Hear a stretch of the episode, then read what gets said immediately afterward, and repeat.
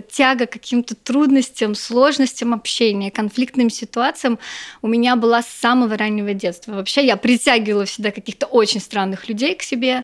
Научение, приказывать, доминировать — это не обо мне. Я вообще не за этим и не об этом. Я скорее о каком-то соучастии. Что-то как-то замуж-то не хочется, а детей хочется. Подкаст «Потанцевал по жизни». И с вами Мария Крень. Это я! И с вами второй выпуск эпизода. И у меня в гостях прекрасная Яна Крень Вячеславовна. Вячеславовна. Вячеславовночка. Вячеславовночка, простите. Яна, привет. Привет.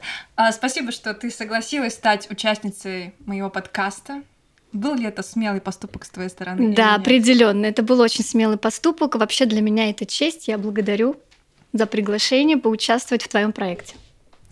И для меня это честь. Кренюшка и кренюшка. Можно подкаст назвать кренюшка на кренюшку. А, а, я начну предысторию, наверное, расскажу о том, как мы познакомились и вообще о проблемах людей с носителей фамилии... С носи... носителей... Проблемы людей, носителей фамилии Крень. Начнем с того, что фамилия это достаточно редкая, и точно ее историческая... Э... Этимология, в общем, неизвестна. Да, мы а... не знаем. И Понятное дело, что фамилия такая вот, такая, все хотели называть нас в школе, мы знаем как, через букву Х, и я, по крайней мере, от этого пострадала, наверное, просто меня все бесили, мне хотелось влупить каждому, кто это говорит, и как бы это было моей ахиллесовой пятой. Яна, у тебя такое было? Нет, у меня такого не было. Но я повторю, что э, когда-то я тебе уже рассказывала, что в лицо мне такого никогда не говорили. Ну да, они такие, а вот та вот Пошла. Обычно меня как раз называли Кренюшка. Или еще моя классная руководительница за то, что я прогуливала иногда школу, несмотря на то, что была отличница, называла меня Креньки на бикреньке.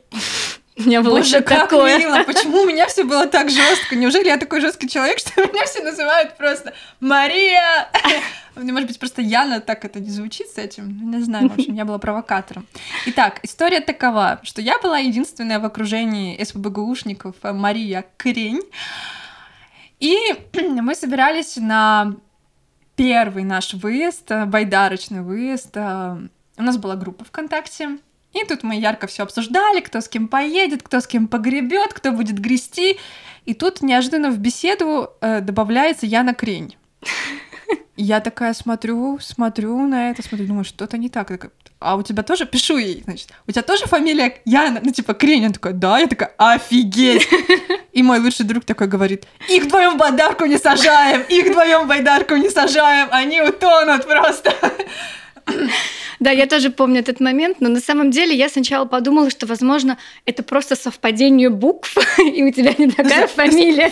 Совпадение букв — это как вообще? Ну, я не знаю, человек может быть таким креативным. А я такая думаю, дай-ка я себе... Что-то что этакое придумаю. Возьму просто ник, крень. Отличный ник, вот это никто лучше не придумал еще до этого. Да, поэтому тоже немного так прям растерялась неожиданно, потому что э, впервые в жизни, наверное, встретила человека с такой фамилией, который не был членом моей семьи. Возможно, да? Мы еще не знаем, кстати, историю. Может быть, даже. Может, мы когда-нибудь выясним этимологию нашей фамилии. Это точно. Но когда всем рассказываю о том, что я встретила тезку, мне говорят, что здесь такого? Я говорю, в смысле? Крень, вы когда-нибудь встречали? А, точно. Мы совсем забыли, что у тебя такая фамилия. Да при том, что мы еще в одном вузе учились. Да. Это вообще офигеть как. Ну, то есть это такой матч, матч. Поэтому я, я такая думаю, ну все, все, приглашаю тебя, самоутверждаем на нашу фамилию. Провозглашаем ее топовой здесь, в этом подкасте. Ладно, перейдем к делу, перейдем к сути. Яна, кем ты хотела стать в детстве?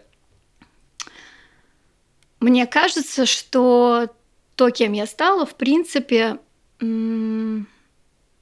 наверное, то, о чем я мечтала, потому что в детстве мне хотелось всегда помогать, что-то рассказывать, передавать какие-то знания, делиться. Вот, это было у меня с самого детства. А самым моим первым учеником была моя младшая сестра двоюродная. И она настоящий герой, потому что она младше меня на два года. И все, что я узнавала раньше, чем она. Все, что я выучила, я сразу же пыталась ей объяснить. Иногда это было прям с таким усердием до, до изнеможения. Вот, но она перенес, переносила это гордо, да, так, мужественно. Сейчас она благодарит меня за какие-то вещи, потому что она там, я ее обучила и в 4 года, и в 5 лет тому, что сама знала уже как бы в 7, поэтому растила гения. Ничего себе, то есть ты уже с детства просто воспитывала, так же два года.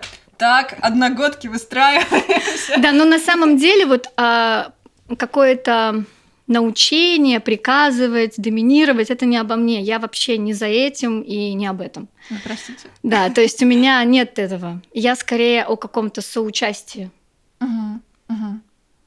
А, скажи, пожалуйста, а родители как-то а, а, как это, выделяли твои таланты, они что-то тебе говорили, Яна, вот, а давай ты будешь вот тем, или будешь уже вот попробуешь что, да, конечно, предложений было много у моих родителей. Я ходила и в кружок, где писала стихи, литературный кружок.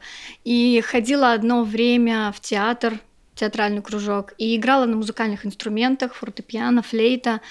Вот, поэтому, да, пробовала в разных сферах себя, и это тоже благодаря моим родителям, потому что, наверное, они хотели дать все, это 90-е, им хотелось, чтобы у ребенка было все там по возможности. Всю лучшую колбасу для Яны. Самые лучшие глазированные сырочки, помню до сих пор. Да, конечно. Спасибо нашим родителям за то детство, которое у нас... Которое они смогли нам дать в 90-е, которые были не очень простыми. Да, а дальше вот в школе как они тебя поддерживали, может, направляли как-то, какие-то, не знаю, приходили к родственникам такие на застолье и говорили, вот наша Яна, она победитель литературного конкурса. Ну, конечно, это гордость. Вообще, там любая какая-то грамота, которую я получала, там, не знаю, дипломчик в каком-то конкурсе, конечно же, это было достояние в квартире. Вот, все э, сразу же гости туда подводились, им было показано это все. Вот. А так, э, я благодарю своих родителей за то, что была вполне, ну, такая свобода.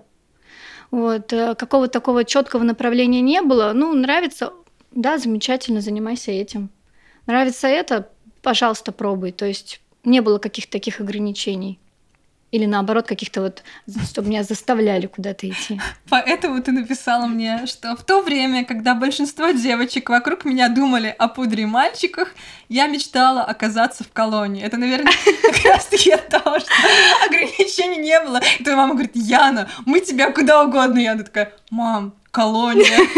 Ну, там, конечно, это, э, как сказать, э, немножко контекст, да, потому что я имела в виду, что я хотела э, работать в колонии. Вот эта тяга к каким-то трудностям, сложностям общения, конфликтным ситуациям у меня была с самого раннего детства. Вообще я притягивала всегда каких-то очень странных людей к себе, даже не знаю, насколько эти люди были хорошими, потому что это уже сейчас я вспоминаю спустя много-много лет. Возможно, это были какие-то действительно не очень хорошие люди, которые совершали какие-то преступления. Но вот это было на протяжении всей моей жизни, и как-то меня это никогда не пугало. Я никогда не боялась там войти в контакт, то есть с каким-то таким человеком, подозрительным, там, как, каким-нибудь маргиналом. Вот. Поэтому такая тяга у меня всегда была. И я не знаю, откуда она взялась. Какие преступления они совершали, Ян, какие? А, всякие разные, наверное, я не спрашивала. Нет, подожди, ну ты же знала, что они какие-то ну, совершали преступления, и ты такая... А нет, подходит к тебе человек, говорит, Ян, давай дружить. Такая, так, так, так, подожди, подожди. Я общаюсь не со всеми. Да, у меня дресс-код. Если ты милый человек, ну, слишком скучно. Ну, ну это как-то так, вот это из детства я уже прям точно тебе сейчас не расскажу. Ну, а первого вот своего друга опиши такого, вот, о котором ты вспоминаешь, что вот он, наверное, и был той самой Ну, это было что-то связано с запрещенными веществами, да, то есть какими-то такими, не прям совсем запрещенными веществами. Вот, какие-то даже те, кто... Американская шоколадка. Какие-то даже те, кто, наверное, а, сидели в тюрьме за кражу и прочее. Это не были мои друзья, но я имела такой опыт общения. Хорошо, я, я в шоке, я просто не знаю, что сказать. Эм, я, наверное, просто вот... В общем, ладно, нет слов. как так получилось, что после школы ты решила поступать на исторический факультет СПБГУ вообще? Как так вышло? Угу. Вообще в моей жизни не было никогда никакой такой а, особой романтики. И я никогда не грезила поступить на исторический факультет. Вообще я мечтала быть... Э, на тот момент мне хотелось писать, так как я развивала свой литературный, так скажем, талант. Вот. Я мечтала стать сценаристом и прям вот, ну, захотела пойти на сценариста. Как-то там не сложилось, и родители мне сказали, я, ну слушай, ну что ты будешь, вот сейчас уже лето, да, школу закончила, да пойди ты на исторический факультет поступи. Ну, я послушала и поступила. Блестяще. Это просто блестяще. Просто пришел, увидел, победил. А, ой, я, я хотела спросить и забыла про твои писательские начинания. Я видела книжку, сборник с твоими детскими стихами. Скажи, пожалуйста, какое стихотворение у тебя любимое из твоих? Детских, возможно, вот подростковых. Ну, это подростковые, конечно, и они такие более глубокие, они о каких-то переживаниях подростковых, о... Колонии? Нет, нет, а, да, это о чувстве, об эмоциях, потому что иногда это приводит к колонии к сожалению, не пережитые какие-то чувства, эмоции, что-то, то, что ты затаиваешь. Вот. Поэтому это было о каких-то таких глубинных чувствах, а, но они не опубликованы. это что-то уже очень взрослое, такое, как мне кажется, слишком такое напыление, там, грусти какой-то, э, отчаяние. И я для себя решила, что это не мой формат. Да, я могу это писать, мне очень хорошо получается, но я не хочу это транслировать в мир. Ну что это скорее как твой дневник переживаний? Ну да, да. Он, конечно, уже закончен давно, потому что я однажды для себя решила, Ян, надо научиться писать веселые стихи но не получается. И такая, хорошо, а сейчас мы пойдем, да, поучимся истории. Там все истории грустные. Не, ну бывают веселые, ну, но какая веселая? Ну, могут закончиться грустно. Там была, не знаю, там резня такая-то, война такая-то. Эти последствия политические обернулись для страны там жестким кровопролитием революции. И он такой сидит, надо позитива в жизни, позитива. Кстати, да, его нужно искать, естественно, даже в любом плохом событии жизненном. Так, Почему колония? Я все не могу никак успокоиться, прости, я буду теперь. А, все в порядке, все в порядке. Почему колония? А просто, просто потому что. Я сама для себя не могу это объяснить, просто мне очень хотелось. Но я туда не попала, да, потому что попала совсем в другое место. И когда 8 лет там сейчас отработала, понимаю, что, наверное, в какой-то степени это то, чего я хотела. Потому что ходить надзирателем в колонии навряд ли это было то, что я себе представляла. Вот. Мне всегда казалось, что я беседую, что я как-то вот, э, не знаю, могу обнять кого-то, у кого есть какая-то проблема, вот, как-то поддержать это на каком-то энергетическом таком уровне, и вряд ли это получилось действительно в колонии. А, я понимаю, я вот прям слышу, как ты все время в этом творческом поиске, в этом течении, в этом флоу. Я вижу, что ты, опять же, мне прислала заметку, где ты написал, что ты мечтала бы и в какой-нибудь научной конференции выступать, и публиковать свои книги, и не знаю, и не знаю, наблюдать за людьми, какие-то поступки совершать э, смелые в жизни. Это все про тебя. То есть ты вот такой вот человек, который продолжает э, тянуться ко всему, продолжает впитывать в себя новые знания, новые...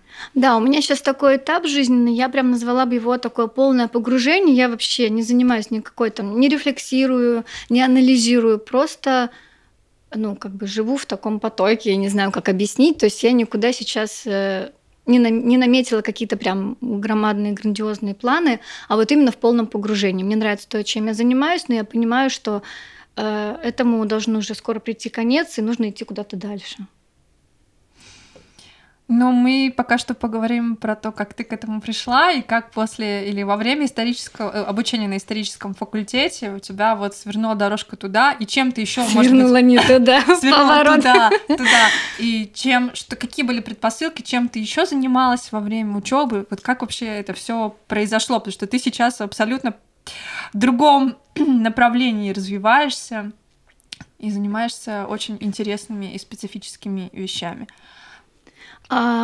Наверное, стремление к общению, работать с людьми у меня было всегда, поэтому я всегда работала в каких-то местах, там типа отелей, гостиниц, а, каких-то магазинах, то есть там места, где всегда есть люди.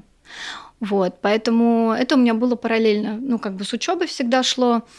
А, после университета, когда я закончила исторический факультет, где-то на третьем курсе я поняла, что наука не мое, вот именно историческая наука. Я как-то, не в обиду моим друзьям-историкам, я как-то поняла, что, ну, это скучно. Ну, это как да. бы... Я побыла в, э, на практике в архиве и подумала, ну как же я вот такая вот вся такая к движется, движ, ну, как бы к движению, мне все время хочется эмоционировать, я буду сидеть в этом сыром э, архиве, что-то там искать, в общем, не мое. Вот, поэтому этот такой легкий флер романтизма тоже свалился, и я поняла, что вот мне нужно куда-то, где много людей, где есть общение, где нужно э, разрешать конфликтные ситуации. Потому что там, где много людей, там всегда возникает какое-то столкновение интересов. Вот. Да, дележка. Ну и что дальше произошло? Как, как? А, ты ведешь тому, как я попала все-таки сюда, да? Так, ну да, после, уни... да. после университета я искала просто э, занятость. Вообще опять ни... ничего такого волшебства не произошло. Я просто искала место с э, неполной занятостью, чисто для трудовой книжки, потому что нужно было как-то оправдать образование, которое я получила. Вот. И я откликнулась на вакансию преподаватель истории для детей с особенностями. Ну, я думала, это школа, пришла. В общем, с утра я шла в школу, а в обед оказалась в детской психиатрии, потому что это оказалась не просто школа, это школа на базе детской психиатрии, там очень сложная у нас система, вот, но в целом она как бы школа.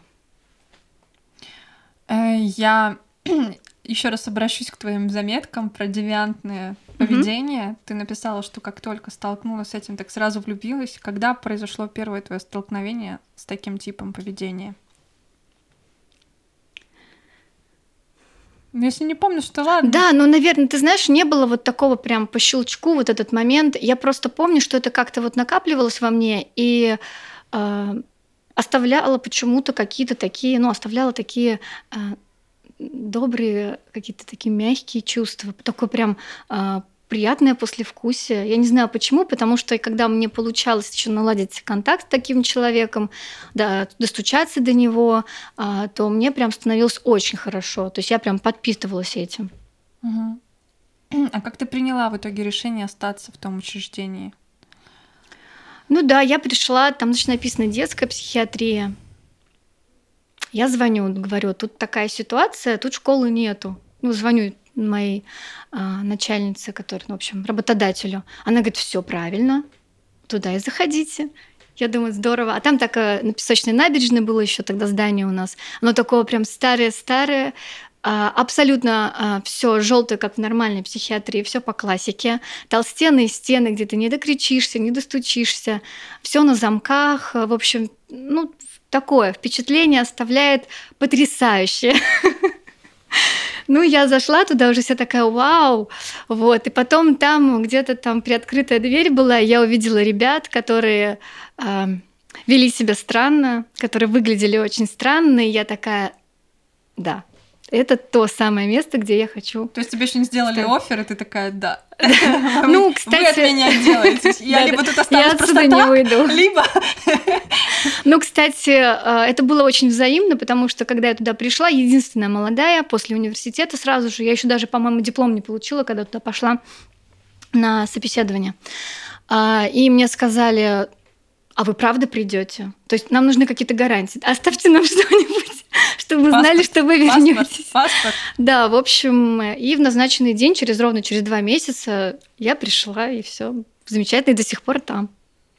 Ну, а когда ты начала там работать, что входило в круг твоей ответственности, обязанностей? Официально я работаю как преподаватель истории и обществознания. А, культуры, ну, в общем, все, что все эти предметы, да, связаны с историей в целом. Но а, так как мы работаем не просто в школе, это школа, которая а, принимает всех ребят с ограниченными возможностями здоровья, ну и в основном это психические расстройства какие-то. А, это может быть там, шизофрения, это может быть легкая умственная отсталость, да, то есть это может быть какие-то нарушения речи, тоже вызваны, естественно, ментальными какими-то особенностями развития. Вот, то есть это разный спектр ребят. А, у всех у них может быть адаптированная программа. То есть это такая инклюзия в инклюзии, еще раз там, я не знаю, все посыпано сверху еще одной инклюзии. То есть это вот прям 12 а, ребят, которые сидят у тебя на занятии, они могут быть разного возраста, они абсолютно разных а, диагнозов. Вот. Некоторые не могут вообще вместе соседствовать, то есть это все время постоянный такой контроль вот, поведения, дисциплины, но в то же время мы диагностируем их знания, потому что м, они должны соответствовать программе, которую они проходят, да, то есть они, не должно быть сложно учиться, они не должны страдать от того, что они чего-то не понимают. Вот моя задача это чтобы написать рекомендации, какая программа подходит ребенку.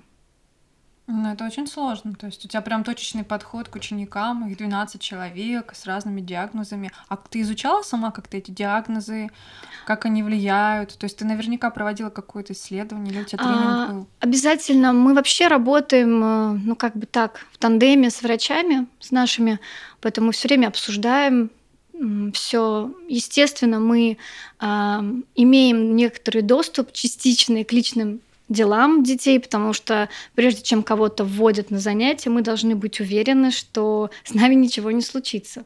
Такие вот. бывают случаи? Да. Тяжелые. Это бывают очень тяжелые случаи, бывают и случаи, которые это медицинское свидетельствование, соответственно, это совершение какого-то уголовного преступления. То есть у нас разные дети бывают. А что с теми, кто вот не подходит по портфолио, происходит? А, ну, просто их, э, им назначают определенную терапию, чтобы они впоследствии смогли подойти, потому что у нас по, в общем, закону Российской Федерации все обязаны получать образование, дети. Ну, то есть у тебя дальше еще и такие ребята бывают? Да, конечно.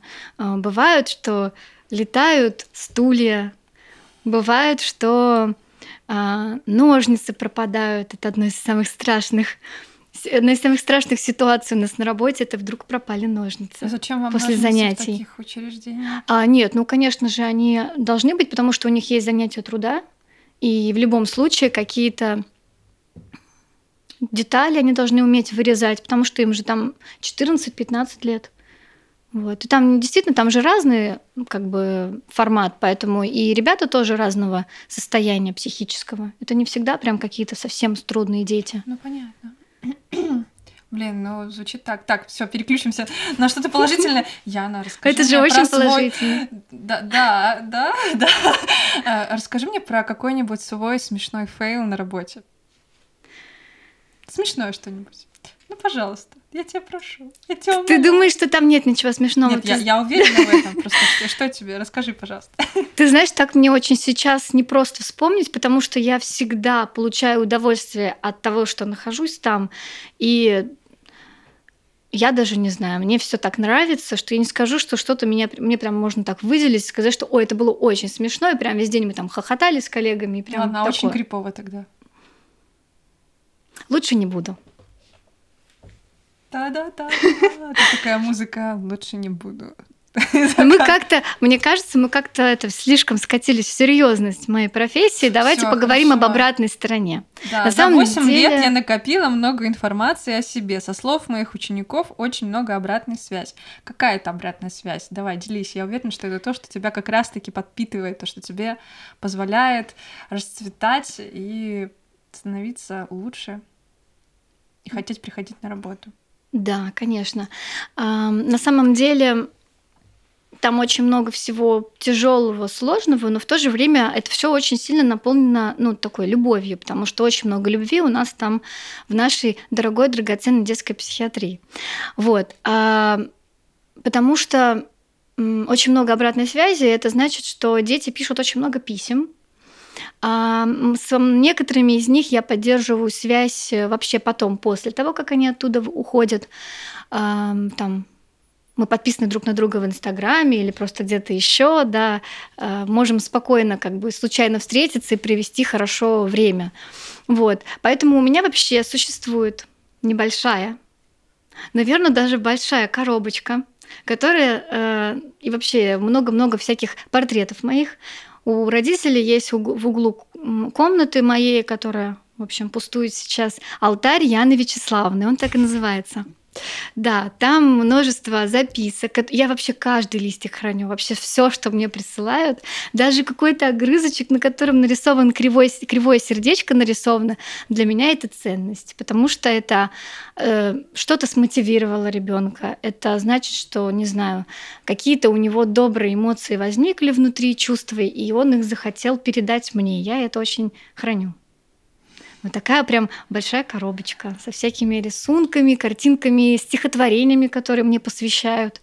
Ой, так приятно стало, я вспомнила ее. Спасибо вам за это.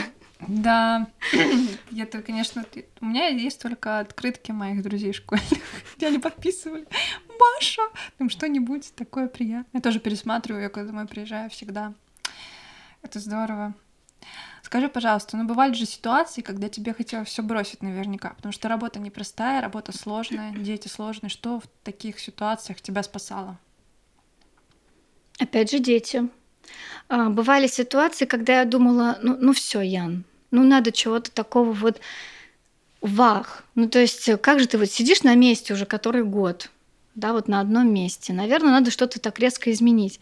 И потом я прихожу э, на следующий день, допустим, на работу, я вот сижу, я на них смотрю и, и думаю, ну как же, вот как я могу уйти? Вот они все такие красивые, здесь такие замечательные, я не могу пока отказаться от этого. Мяу. Ладно, это, конечно, такой матч абсолютно неожиданно. Ну, действительно, жизнь, она полна сюрпризов, как-то вот так случилось, что все совпало история, дети, и все не зря оказалось. Да, да, на самом деле это действительно так. Э, и теперь я задумываюсь о том, что изначально я хотела этого. Я вообще мечтала, кстати, да, о моей мечте уже в таком более, ну там, 10 лет. Я думала, вот у меня, когда я вырасту, у меня будет большая семья, у меня будет такой замечательный муж, 10 там моих детей, а потом еще 10 усыновленных. Ну, в общем, как полагается, такой серьезно настроенной десятилетней девочке. Вот. И в итоге, когда я стала взрослеть, я поняла, что что-то как-то замуж-то не хочется, а детей хочется. Но думаю, как-то в обществе у нас так не принято, что как бы у тебя есть дети, а мужа нет. Да, да. Вот, я думаю, что-то здесь не то. Вот. И теперь, когда я сейчас нахожусь вот на своем месте, я понимаю, что, вероятно, это как раз то самое. Когда у меня есть очень много детей, и mm. это такая прям взаимная любовь, и нет мужа. Нет, это нехорошо. это я просто к тому, что я вернулась к той своей мечте. У меня назрел какой-то вопрос, но пока ты мне все говорил, я все забыла, поэтому Прости. я спро... Нет, это моя память уже беззамужняя. Пам-пам-пам. Я хотела спросить тебя, ты мне рассказывал, что у тебя в жизни помимо работы еще столько всяких увлечений было. Это, я знаю, что ты регулярно катаешься на байдарках, ты путешествуешь, ты в каких-то фестивалях участвовала. Вот расскажи о каких-то самых ярких таких вот моментах, которые вот прям сразу к тебе приходят на ум. Что-то такое, чтобы ты развернула как самую вкусную конфетку и поделилась бы с кем-то вот близким. Первое, что на ум приходит. Не надо слишком. Наверное, первое, что на ум приходит, это какие-то мои путешествия, которые я совершала одна и преодолевая свой страх полета. То есть я помню, у меня был такой момент в жизни, когда я сидела на работе и подумала, а чего бы мне вот не, не слетать там, не знаю, в Германию? Ой, так хочется. И я взяла билет, и как бы мне было очень страшно, потому что я вообще боюсь самолетов, и до сих пор это, ну, у меня есть этот страх. И я просто ну, как-то села в самолет, и вот мне было очень страшно, но мне вот так хотелось испытать этих эмоций, что вот меня это засело в памяти как-то, что я вот боюсь, и такая, такая дурочка счастливая, и мне страшно, и я лечу. Это было классно. Я как раз вспомнила свой вопрос, и он был связан со смелостью. Какие, какие ты вещи в своей жизни считаешь а, смелыми поступками. Э, я хотела прокомментировать и сказать, что я вот считаю, то, что ты ходишь на работу на свою, это очень смелый поступок, потому что не каждый решится работать с такими людьми. Это в какой-то степени подвержение своей жизни риску. Это же, правда, риск. То есть, ну, ты серьезно такая, хо-хо, ножницы пропадают. И я такая, хо-хо, хо-хо. Но для меня вот из той истории, которую ты мне рассказала, э, вот это это очень большой смелый поступок вот для меня. Что ты считаешь сама для себя смелым поступком в своей жизни? А может быть каким-то вот одним из из какого-то количества, но для тебя вот он важный. Угу. Ну да, кстати, вот просто еще дополнить то, что ты сказала, что это подвиг ходить ну, на работу. Действительно, я вообще считаю, э, это подвиг. Вообще учительство это большой подвиг, потому что там чудо происходит каждый день. И мы как-то очень просто к этому относимся, а на самом деле это каждодневный труд, это каждодневное общение ребенка и взрослого учителя, это по-настоящему ну, чудо потому что именно здесь, вот в этот момент, нужно, должно происходить что-то качественное и ценное, а не так, что каждый день он такой должен быть на, ну, на самотеке. Вот, поэтому призываю всех учителей любить своих детей. Да, а к слову смелости, я с тобой соглашусь, потому что я тоже, наверное, в какой-то момент стала такой смелой, что решила там остаться.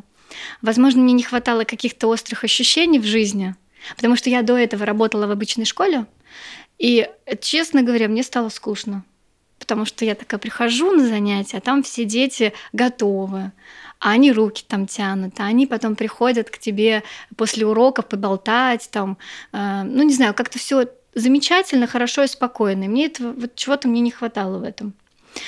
Эм, еще какой-нибудь смелый поступок. Я думаю, что я очень смелая, потому что я хожу к психотерапевту. И в какой-то момент для меня это действительно стала смелость, потому что я а, так умею совсем справляться, я такая молодец. И я как бы и детей наставляю, и я для них идеал. Ну, я просто без скромности это говорю, потому что я э, уже привыкла к такому.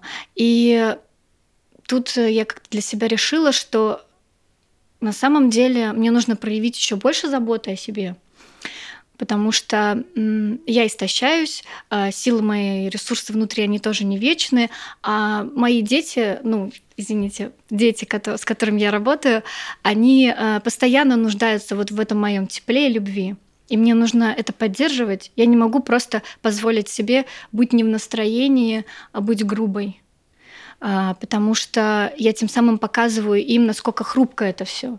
Вот, поэтому я решила подпитывать себя еще больше любовью, еще больше гармонизировать свою жизнь. И я считаю, что для меня это действительно очень смело. И вообще смело сейчас было признаться. Я сейчас только поняла, что я призналась, и мне почувствовала себя еще более смелой.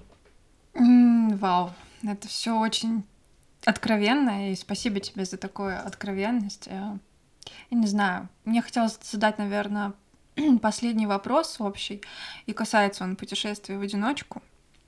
Скажи, пожалуйста, что тебе это дает? Я как человек, который путешествует в одиночку достаточно много, мне интересно знать, что конкретно для тебя это путешествовать э, в одиночку.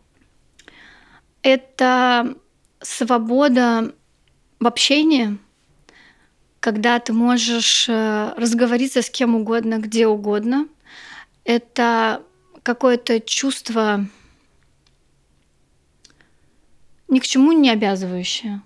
То есть ты просто находишься где-то в каком-то месте, вокруг тебя люди, и вот у тебя полная свобода в действиях и в общении. Я просто обожаю узнавать людей. А, иногда мне кажется, что я крайне навязчива, но это опять же мои непроработочки, вот, потому что я очень любопытная, я люблю поболтать, и э, я когда побывала, ну, пообщалась э, с европейцами, я поняла, что это та категория людей, которые вот, ну, у меня отзывается, потому что они сами такие.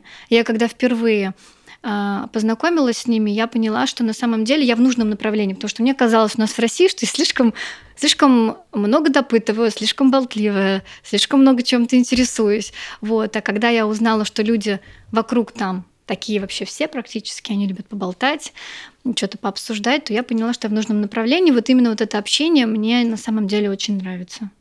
Ну, это, конечно же, смотреть новые места одной, потому что это неспешная прогулка, это какие-то там наблюдения за чем-то, какие-то свои мысли. Ну, в общем, это, конечно, тоже многого стоит. Эм, я хочу добавить про слишком. А, обо мне был такой отзыв на смене собственно, в том лагере взрослом, в котором я была, что когда меня только в первый раз увидели, мне сказали, слишком шумная, слишком спонтанная, а потом сказали, а знаете что?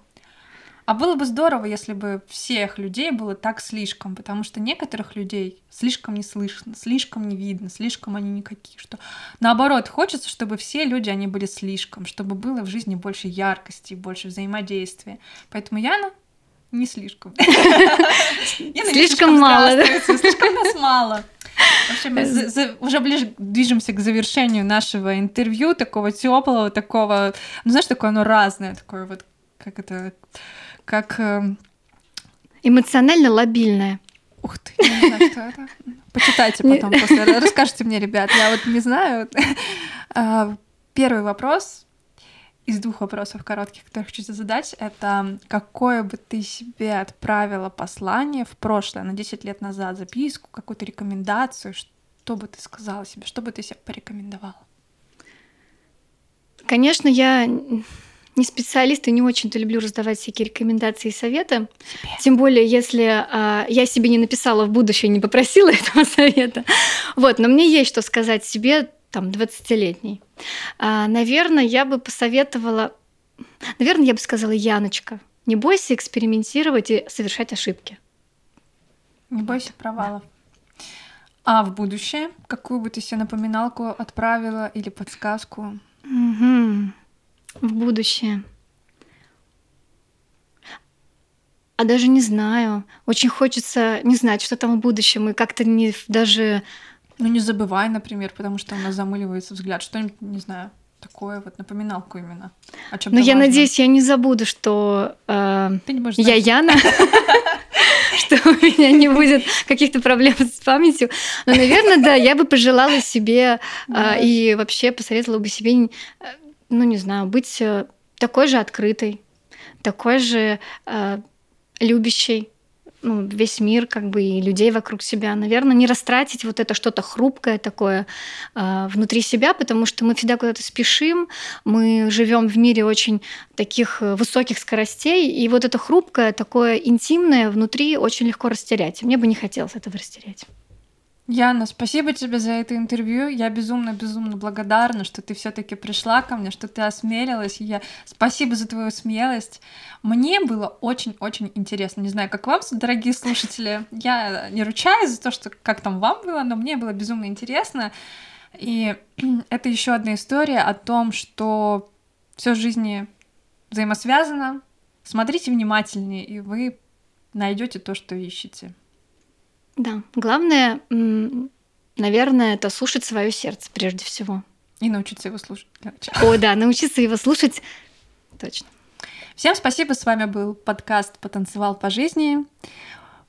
Потанцевали, потанцуйте вместе с нами. Всем пока. Спасибо. Спасибо большое.